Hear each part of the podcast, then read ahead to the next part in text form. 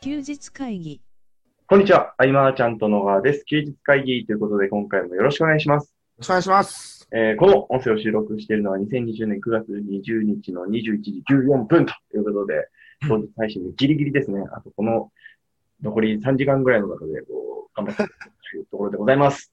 はい。昨日はね、はい。えー、マーチャントクラブ久々に、はい。えーっと、前回その、みんなでこう、集まるみたいのは、はい。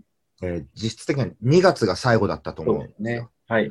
で、3、4、5、6、7、8は、はい一度その、事務所でズーム配信ということで、はい来れる方は来るみたいなうんうんうん。流れだったけど、今回はね、ちゃんとこう、まあ、池袋、まあ、千川の方でね、しっかり開催して、はい。えっ、と、結構僕は、はいやっぱり良かったんじゃないかなとそ思っうでていすて。ね。うん。松田さんもおっしゃってましたけど、うん、 本当に人間喋んないとダメなんですね。ねえはい。そう、休み時間も、はいはい、これからもう始めますよってなっても、まだこの会話が止まらないぐらいのね。そうですねなん。かね喋りたくてしょうがないという状態うです。ん。だから健太もす、飲む、健太がお酒を飲むってこともびっく りして。ねえ、はい。あれはどうしたんですかいえいえ、あのー、心入れ替えまして、僕一番下っ端だなと思って、ちょっ何がと、いやいやいや あのーちゃん、ちゃんとやっていかないとなっていう心の入れ替えをしたところです。ああ。健太、飲もうか、二、人でね、今度。よそうですね。ぜひお願いします。しまあ、今日はね、はい。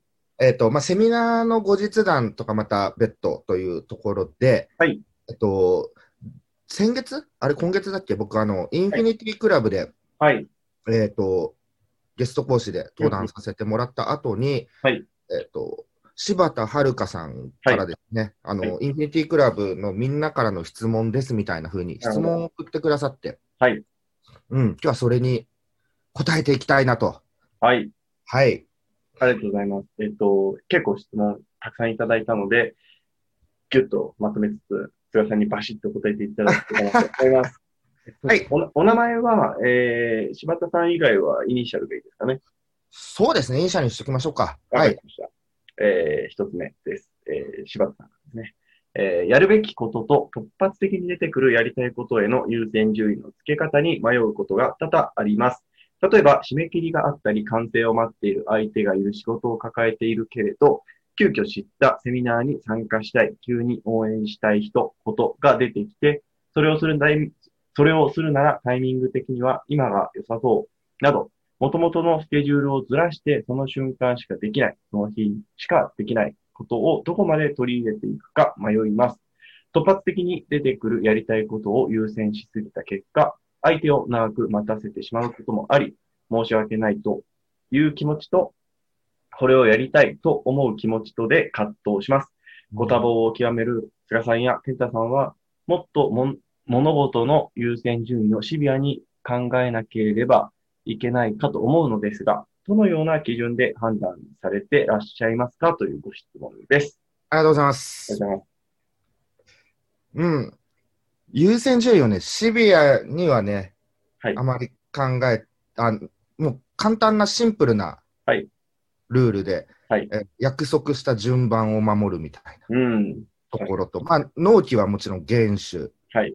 から、うーんと、僕の場合は、はいと自分の時間、はい普段こう作業に当ててる時間が結構膨大にあるわけだけれども、はいそこをやっぱ削るっていううん。ので時間を作る。まあ、クライアントからの相談っていうのははい。突然来るし、そうですねあ。と、突然のその、サウナのお誘いとかね、えー、嬉しいお誘いとかははい突然来るので、うん。そうなった時は自分のそのコントロールできる時間の中で減らしてうん。うん。うん。参加するみたいな。そうですねう。ん。だからどうしても行きたいものがある場合とかは、えっと、結局はそのコントロールできる時間を削るしかうないんでん。そうですね。すよね。だからよく最初の頃の、はいあなんか睡眠時間をね、削るみたいな話があったりとか、うん。まあ何かしらコントロールできるん中で、睡眠っていうのはなるべく削りたくはないところだとはね、そうです思うんだけれども、ちょっとこう削れるところを作っていかないとやっぱりう生みん、出せないし、うん長く待たせてしまうっていうのはやめた方がそうですね。うん。そうそう。このね、余力を作っていくっていう話に関しては、うん。まあでも後々の質問でも、はいうん、ちょっと具体的には話せるかなと思うんだけど、どう、ケンタ、どう、僕は、なんかこう、なんでしょうね。なんすごく前の休日会議でも多分似たような質問があったかなと思うんですけど、その時に菅さんがおっしゃってたのは、その要は、うんまあ、自分でその今もおっしゃってたこととまあ同じで、自分でコントロールできる時間を増やすのが大事だよねっていう話あったと思うんですよ。うん、うんで、その当時は、まあ、なんでしょう、まだピンとこなかった部分もあったのかななんて思うんですけど、うん今はすごく意識していてうん、すごく簡単に言うと、僕は今、ご多忙を極めていないですね。そうなんです。あの、はいバタさん、あの、僕もですね、はいご多忙は極めてないんで すね。やっぱりただ、そのコントロールできる時間を増やしていく中で、はいうんその中で新しいものをやったりとか、はいえっと、勉強したりとか、うん他の作業に当てたりっていう時間でフルで使ってるんで、うん常に何かしてるそってでいすうねふうには映ってるかもしれないけど、一緒かもしれない。ここはね、コントロールできる時間なので、うんうん。なので、まるっきり、ね、じゃあ娘が帰ってきて、はい近所のイオンに行きたいってなったら、はいあよしじゃあ行くかみたいうーんな、うん、そういうことがすぐできるのも、そういうことかなと。例えば、の要は制作系というか、うんクライアントワークみたいな形で仕事を受けてる場合って、うんなかなかやりにくい部分もきっとあるのかななんて思ったりするんですけど、うんうんうこのん場合、菅さんだったらどうしていきますかえーまあ、納期を聞いて、はいその1週間納期を伸ばせるかどうかみたいなところですね、最初の、なる最ほ初ど。納期決定時で、なるほど、なるバほど。ックを持じゃたあせるみたいな。パッと見た感じ、じゃあ2週間でできそうだなーって思ったところを、3週間納期で、みたいなことですかね。そう先方が全然そういう、ね、時間感覚でもしいてくれたら、はい3週間でっていう形で取っちゃった方が、うん。うん余白が生まれるんでね。そうですよね。こうスケジュールの余白を作ることの大事さは、本当に菅さんに教えてもらったことの一つだなというのを改めて思うというか、思ってるんですけど、なんか昔はなんか、何でしょう、こう、要は詰めて詰めて、うん、こう、いっぱい入れっていう、忙しくしてると、なんか他のこと考えなくていいじゃないですか。うん、なので、こううんうん思ってたんですけど、違いますね。余白がアイデアを生みますね。全然違うなと思いました。だから来月の予定がいっぱいになることでっていうのが好きな方もね、いるもんね。はいそう僕、あれ、絶望になってしまうんで。 昔から、なんか言ってましたよね。あの、スケジュールが埋まると、うーって思うって言ってましそう、そうなんだよね。うん、まあでも、はいその中でも、じゃあ、会ってご飯食べようかの約束は僕はまだいい、た。よくて。うんうんうんでも、それも一番いいのは、はいやっぱりね、いつも言ってるけど、その食べたい、飲みたいと思った時が一番なので、はいうん、2週間後の約束、まあいい、いいけど全然。はい。その時は、その、なんだろうな、こう、どういう気持ちかまたわからないって言ったらあれだけど、はいはい。うん ね、なるべく先々に予まあ、定極が 端。な話、あれですよね。あの、翌日セミナーとかいう場合は、ちょっとご飯食べに行ってる場合じゃないですもんね。そうそうそうそう。うん。まあね、だから、あとはね、い注意した方がいいところは、ちょっと話変わるかもしれないけど、約束した順番を守るというところですそれね、大事ですね。参加しますってなった後に、はいと急遽大事な予定が入っちゃって行けなくなりましたみたいな、あれめっちゃ失礼ですもんね。そうなんですよ、大事な予定をが入っちゃったわけじゃなくてね、入れたのは絶対に自分なのでね、はい。うん、あなたの約束より、ね、うん優先すべきことが見つかった報告みたいなことなんそで、うでねす、 よね。結局そういうことですもんね。やめた方がいいかなと はい。思います。ね。うんうん。順番、納期厳守。うん、あとは、まあ、コントロールできる時間を増やさなきゃいけないし、はいえある程度、まあ、削って調整していかなきゃいけないっていうところはありますよっていうことですかね。娘さんも前おっしゃってましたけど、もう楽しい、なんか楽しそうだな、俺やってみたいなって思うのをやるために、ってきたときにそれをやるために余白を作っていくというう、ん、うん。すごく大事なんだなと改めて最近思ってます。ぜひはい。試してみてください。お次行きたいと思います。はい。えー Y さんからのご質問です。えー現在、インフィニティクラブで LINE グループを作り投稿を行っています。今はセミナーの復習を投稿していますが、何か他に配信のアイディアがあれば教えてくださいというご質問ですね。うんいやなんかインフィニティクラブのメンバーの方々ってこうメンバーへの、なんかその私は今何ができるだろうですごいこう活発に動くイメージがあってあだかあ、素敵ですね。うんらこの Y さんも、はいなんかクラブの、ね、インフィニティクラブのみんなが喜ぶならというところで、うんうんうんうん、えー記事書いて復習記事みたいなへ投え。稿してると思うんだけれども、うんうんうん、うん、何か他に配信のアイディアがとなったら、はいどうでしょうね、これでも、そはいの Y さんが思う、はいその復習でとても大事に思ってるポイントだったりとか、うん、 Y さんの解釈を混ぜるとかは一つそうですいいんね。じゃないですかね。うん、あそうそあ、の Y さんの考え方面白いなとかね。うん。だから、うん、あその、この LINE グループの雰囲気がちょっとわからないので適当に言うんですけど、うん、例えば僕が、なんかそのセミナーの講師だったとしたら、うん、その事前にその、その、なんでしょう、投稿、登壇する前にグループの人たちからこういうこと聞きたいみたいな質問がまとまってもらえたらめっちゃ助かりますけどね。ああ、そうだね。はい。うん、集めて、まとめてくれてたらめちゃくちゃ助かりますね。これ、例えば、はいインフィニティでは、その、ゲスト講師っていうのが、最近は毎月登壇してるとはい思はい。うんだけれども、その、ね、後日談として Y さんが、はいいやこんな質問上がってきたんでとか、はいちょっとあの、5分だけなんか、ズームで収録できないかとか、ああ、はいはいはい。断らないと思うんですよね、講師の方は。そうですね。確かにそうですうね。んそういう生音声をうん。グループに投げてあげるとか。うん。うん。いいんじゃないですかね。そしたら Y さんだからできることがね、増えてきて。そうですね。で、Y さんはその講師とうん。直接的接点も持てるように。うん。どう広がっていくかわからないですからね。そうですね。うん、面白いと思ぜひ。なんか多分できることっていろいろあると思いますよね。う。うんうんうん。楽しみにしてる。はい。そんな感じで、お次に行きたいと思います。はい。お次です。えー、T さん。はい。えー、二つありますが、一つずついきたいと思います。えー、菅さん流の相手をやる気にさせたり、励ましたりする言葉がけを知りたいですというご質問 ですね。あ二つ連続でいきますかね。もう一つが、はいえー子育てで大事にしていることを教えていただきたいです。お子さんに対しての言葉がけとかお伺いしたいです。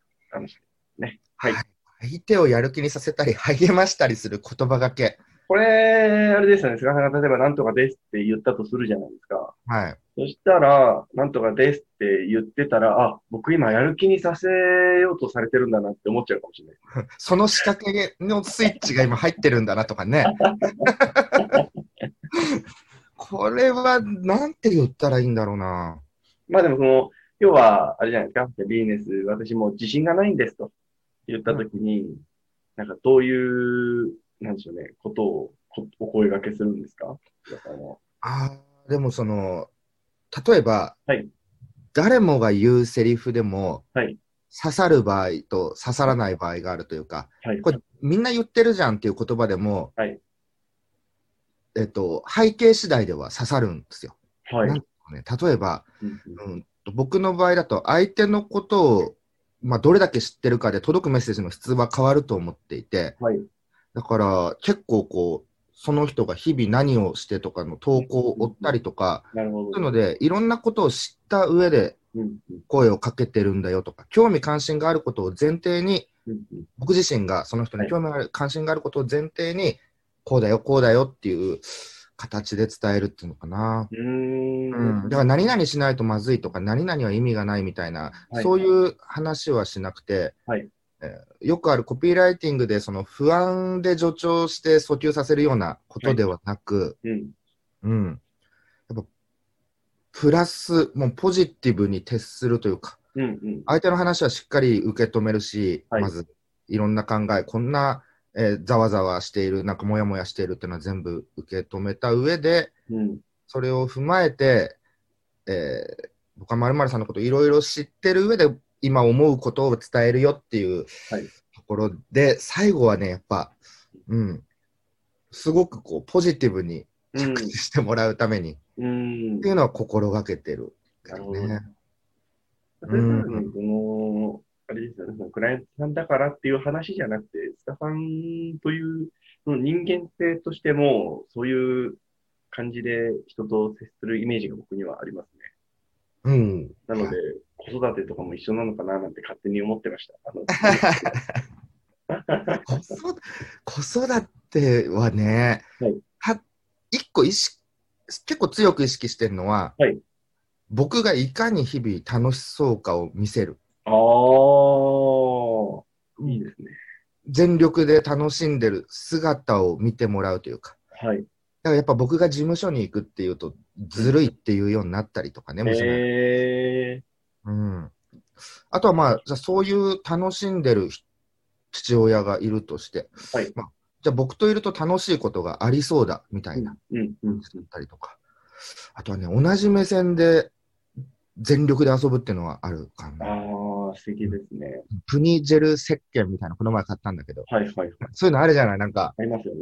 ね、子供のなんか作るやつ、バスボム作るとか、うん、うん。アクアビーズやるとか、はい、はい。いあれをガチンコで一緒にやるみたいなのは、やすごいな。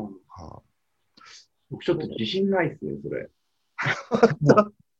結構ね、はいハマれるというかね、えー、いいですうん。あとはでも何欲しい、あれ欲しいの中では、はい。そんなにね、いろんなものをうんうんね、こう、勝てたら良くないなっていうのもあるけど、はい。絵本だけはね、無制限っていうのがあって、うーん。欲しいと言われれば必ず買うみたいあー素敵ですね。な絵本。うん。あとは、今まだ、まあ幼稚園上がって小学校1年生になったばっかだけれども、はい。結構ね、学校であった出来事をはい喋ろうとする中で、まだ文脈っていうのがうまく作れないんだけれまあどまあも、、それそうですね。うん。あれも途中で、つまりそう、こうだよねとかは言わないようにしてああ、。最後まで頑張って組み立ててるのを聞いてから、うんああ、そうか、そうか、みたいなうんのは多いかな、ここ最近。素敵だ。そうそうそあのう。ーあとはポジティブに終わるっていうのはね。はい。 まあでも、そうですよね。なんか、こう、前、別の質問会で、要は、なんか、いつも怒ってる人みたいな感じになっちゃうと、あんまり、ね、一緒にいるの楽しくなくなっちゃうから、そういう存在にはならないようにした方がいいよね、みたいな話あったと思うんですけど、うんうんうんうんそれとも、通ずるものがありますよね。うん。ビジネスとかでも、ふとメッセンジャーがね、これもよく話すことだけど、ポンと来たときに、はいお、何々さんだ、次なん何の話だろうって楽しみにしてもらえるか、うんうんうん。え、なんか、またネガティブな相談なのかなとか。 この差はすごい大きいじゃな大いきいですね。うん。なんかね、近しいものがあると思う。だから僕が常になんか、はい。ネガティブに対応してたらね、娘もあんまりこう、ね、なんか積極的にそうですね。話に来ないかもしれないし、ううん。ん。同じかもしれないですね、考え方は。うん。素敵ですねうん。いい話を聞かせていただきました。えええーっと、お次行きたいと思います。えーはい。 P さんですね。えー私は今、絵本講師になるために勉強中です。講座の中で受講者さんに絵本を読み聞かせをすることがあるため、絵本を読むのが上手になりたいと思っています。そこで絵本を読む練習ができて、なおかつ絵本講師としての認知度アップにもつながる何かいい方法があれば教えてください。YouTube などは著作権が大丈夫なのかが不安です。というご質問ですね。読み聞かせ。はい。こうまあ、個人的には、はい。例えばなんかそういう、ね、その著作権とか一回置いといて、はいアンパンマン的なもののね、こう、読み聞かせの時に、はいその、バイキンマンの声だけやたら似てるだけでも僕は相当盛り上がる。そこだけもう読み聞かせというか、モノマネの域を超えてたらちょっと、ね、そうですね。でもあるけど、そう、著作権とかに関しては、はいあれですよ、あのそのね、日本書籍出版協会で、多分利用許可申請書とか、なんかう僕、一回見たことあって、ダウンロードできるんへえ。で、その中で何の目的でとかはいはい。なってやれば申請もできるし、うん、あとは、その小学校とかで僕が知ったのは、はいあの青空文庫とかだと YouTube にアップできるはず、確か。なるほど。はい。うんでも確か、あの、細かい部分ちょっとわかんないんでね、はい調べてもらったらいいと思うんだけど、そしたらね、あの、動画配信しながら練習できるし、うん。ね、あの、上手になるためとその認知っていうのは2つカバーできるのかな、なそうんでて。すね。うん。僕あのーあれですよ、あのー YouTube でなんか見た話なんですけど、キングコングの西野さんが書いた絵本うん。は、別に全然朗読してあげてもらっていいよみたいなことを言ってたような気がするんで、うん一回調べてみてもいいんじゃないかなと思います。うん。ね、なんか朗読アップしたらちょっとうん教えてほしいですね。そうでうすん。ね僕も聞いてみたいですね。はいうん。という感じで、まあ、よく調べてみましょうっていう話になっちゃったんですけど、そうそうあのねはい。申請はやっぱ許諾は取った方がいい。はい、そうですね。無視してやるっていいことはないないと思います。うんうん。では、お次行きたいと思います。はいえー、B さん。というか、名前出さない方がいいのかな。B さんですかね。はい。えー、素直にビジネスを楽しみたいけど、基盤が固まっていないため、結果を求めて数字に固執することも多いです。かっこ余裕がないとも言うのでしょうか。かっこ閉じ。えー、楽しむことと結果を出すこと。成功者はどのようにバランスをとっているのでしょうかというご質問ですね。うん。これね、楽しまないとまず結果が出づらいって言ってしまうと、はい鶏が先か卵が先かみたいなね、話にはなっちゃうんだいけや、 でどもも絶。対そうですよね。 うん。そうなんだよね。はい。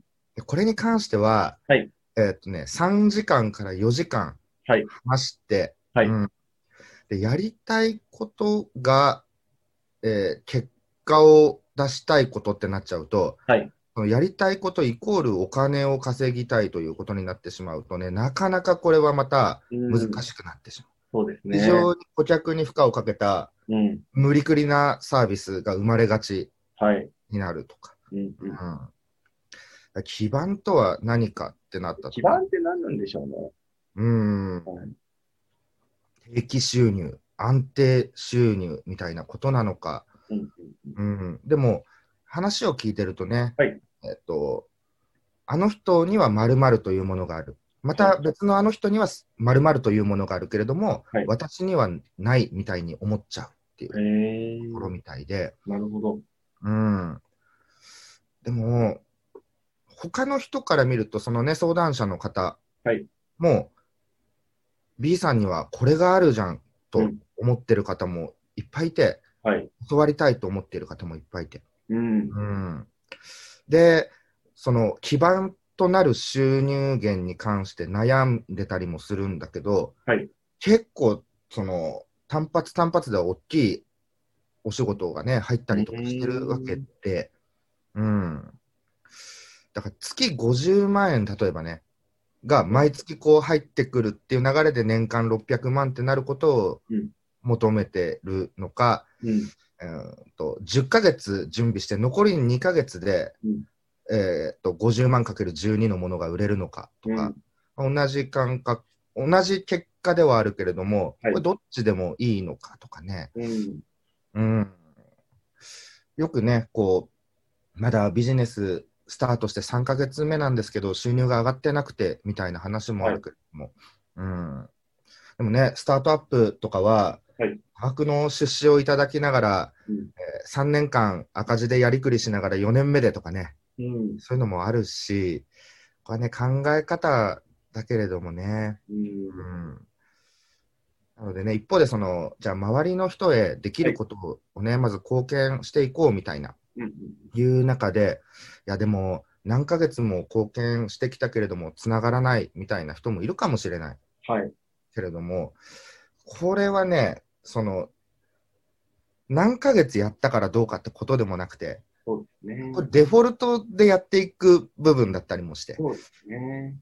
そうそう、だからこれが半年やったからどうかとか、1年やったからどうかとかいうかはい、これはもう常々経営者として、うん別の側面でずっと持っといた方が僕はいいんじゃないかなうんうん。で、なんか、例えば、はい定期的な受注の流れが組めたとしても、はいその定期的な流れは先々はわからないし、そうですね。えーっとね、まあ、中小法人の制作業者とかは、うん日々誰かがね、営業行ってとか、うん。えーつないで仕事もらってっていうのもあるけど、うん、と定期収入かって言われるとそうじゃないもんね、やっぱそうやって営業があってこそだったりとかするし、あとはリスト取得から、うんえーっとセールスまでが一連の流れになってて、ねはい商品、サービス、コンテンツ販売してる、うんこの仕組みができたからといっても、これも落ちてくわけで、そうなんですよね。劣化するんですよね。必ず落ちてくはい。しね。うん。なのでね、こう何をもって基盤とするかってなったとき、うん。僕の場合はやっぱり、えっと、そういう、なんだろうな、いろんな例えばコンテンツを販売していくもので、はいちょっとずつね、こう、数万円、数万円、数万円みたいのが毎月重なってみたいのは確かにあったけれども、うん。うーんとね、今思うと、はい例えばみ身近な人たちの役に立っていくとか、貢献していくってなると、はい菅さんはこういうことができる人だっていうのが、うんこれがなんかね、蜘蛛の巣状に、アメーバ状にこう、人と人がつながっていくようなものが僕は一番のあ安心材料だったりなもるしほどですね。はい。うん、で、これ一朝一夕にはできないものだし、ね、打算性っていうのは見えるだろうし、うん。うん、この人とつながればこんないいことがあるかもしれないなんて。そうですね。うん。だからね、こう、僕は今そういう、どちらかというとね、アナログ的な動きが非常に多いので、うんそうなったのは僕が人が好きだからっていうのもあるけれどうん。も、ここにで僕は、あの、お金というか、うん。うん。うん、いざとなればなんかこう、つながりの中で埋めるっていうのが、安心自信になってるのかな、みたいなうーん、なるほのど。はあるかな。うん。うーん。そうなんですよね。だからね、こう基盤となるもの、まあ、何かじゃあ商品作るってなると、はいまず単価、商品のまあ中身もそうだけど、まあ、単価と制約率とお客さんの数か、はいうん、そうなった時にね、えーと、この相談の時は、僕は意識して伝えたいなと思ったのは、はいまあ、自分の知識での範囲で考えずにね、うん悩んでる人と解決できることを結ぶみたいなうん。イメージの方ができることっていうもんそのものが広がるんじゃないかというのと、うん、あとはそれが売れるかどうかのイメージが立たないうんっていうことも言ってて、へーそうなった場合はでもイメージが立たないんであればうん。やっぱそのテスト販売で制約率を見るとか、そうですね。事前アンケートを取る、モニターを募集するなどなどですよね。そうですね。そんな、イメージ見えないのが普通だと思いますけどね。 うんあので、まあ、あとは、えっ、と、単価はね、限界あると思うし、制約率っていうのも限界はあると思うし、はい。そうですね一方、お客さんの数をある程度伸ばせるとなると、見込みの数とかはね、うんそうなってくると、アクセスを増やす工程に入っていくと思うんだけど、はい広告であれば人柄云々ではなくて、こう、ベネフィット一本勝負なところで見せていくとか、えーブログとかね、自分自身の SNS 経由であれば、またあなただからっていうんうプラスアルファの要素にも、ね、効果があったりもするんうで、ん。うん。まあでも、詰まるところですね。はい昨日、セミナーで、はい監督ライブ第71回で山下さんがいろいろお話ししてくれたはいことですよね。そうですね。まあ、今できることをね、全力で取り組むことが最も不安解消につながるのではないかと、うん。部分も含めて、えー彼女はね、しっかりその講義を聞いたんでね、はい大丈夫かなと。そうですね。また何かあればはい、個別で、い、や、もちろん休日会議ででもいいんで、はい質問もらえたらなと思います。はい。はいえーっと、最後ですね、えー S さんからの質問です。えー菅さんの一日のスケジュールの流れや時間の使い方などを教えていただきたいですということなんですね。はい。 これね、本当にバラバラでね、はいで、僕は時間の使い方がううまくない自負があるので、はいなんだろうね、こう、朝はい6時から7時に起きて、はい8時に小学校に子供を送った後、素晴らしい。むちゃくちゃ眠い時はそのまま気絶するし、はいえっとこう朝ごはんをね、食べてなかった場合は、はいそのまま奥さんとその、あの、なんだっけ、ジョナサンとか、あーモーニはンいグとかやってるじゃないはいですか。はいはい。あそこでご飯食べたりとなか。るほど。で、戻ってきて家で作業、まあ、打ち合わせ、うんまあ、時々、普通にスーパーに一緒に買い物みたういな。ん。で、昼一緒に食べた後は、はいえー事務所に行くパターンと、うんえっと、もう夜まで一日中、ズームの打ち合わせのパターンと。はい。で、娘が帰ってきたら、えっ、と、まあ、時間、ね、ズームとかはちょっとずらせないけど、はいえっ、と、自分作業だったら時間がコントロールできるんで、ううどっか一緒に出かけたりとか。うん。なるほどですね。でも夜は、じゃあどうしてるかって、まあ、事務所の仲間でご飯行ったり、はい。まあ、家族とご飯行ったり、うん。なんか、みんなガッチャンコしてご飯行ったり、うん。うん。で、帰ってきて風呂とか入ったらゴールデンタイムで、はいえー作業というか、勉強というか、うん。うん、やりとりもあるけれども、それを、まあ、満足するまでやるっていうか、はい。だから朝までになるから、はい。うん、たまにこの時にもう夜スパッと寝ちゃう時もあって、そうすると睡眠しっかりなんで、はい小学校送った後に寝なくてもよくなったりとか、うんまあそんな、そんなこう、 参考にね、はいなる部分はないかもしれないけど、そうですね。そうだから結局、なんかね、えっ、と、効率化するとして、そうすると、効率化して圧縮された分時間が生まれるけど、はい結局そこに新たな勉強の時間とか挑戦タイムに入るので、うん。結局日々は同じだったりもする。そうですね。ただ、うん。自分の時間という意味では自由にコントロールできる時間が増えてるみたいなうん。ことなのかなと。そうですね。うん、だ定期的にその布団圧縮袋みたいに効率はい化というかね、はいえ周りの力も借りていかないとうん難しいっていうのは僕の中では、うん。うん。そうそう。またそうした分、新しいことがまたできるみたいねまあ、効率化にゴールないですもんね。な。 うん。うん。で、なんか、僕の場合なんか、あれもこれもやろうって思って、全部できた試しがないんで、やっぱ、こうね、一つに決めてやるっていうのを繰り返すだけですね。そうですね。淡々と、粛々と、本当にね。うん。いやー、質問をこれだけ、はい一気に答えることに、非常にもったいなさを、ちょっとこれ感じ、るほぼ7週に分けれましたからね。ね、求めててもなかなかね、いただけないんでね。そうですね。ありがたい。はい。うん。こんなところですかね。まあそうでますねたなんか、結構長くなってましたが。そうそう、来週はい。来週の休日会議は、はいえっと、ゲスト。え、はい。あ、いらっしゃるんですね。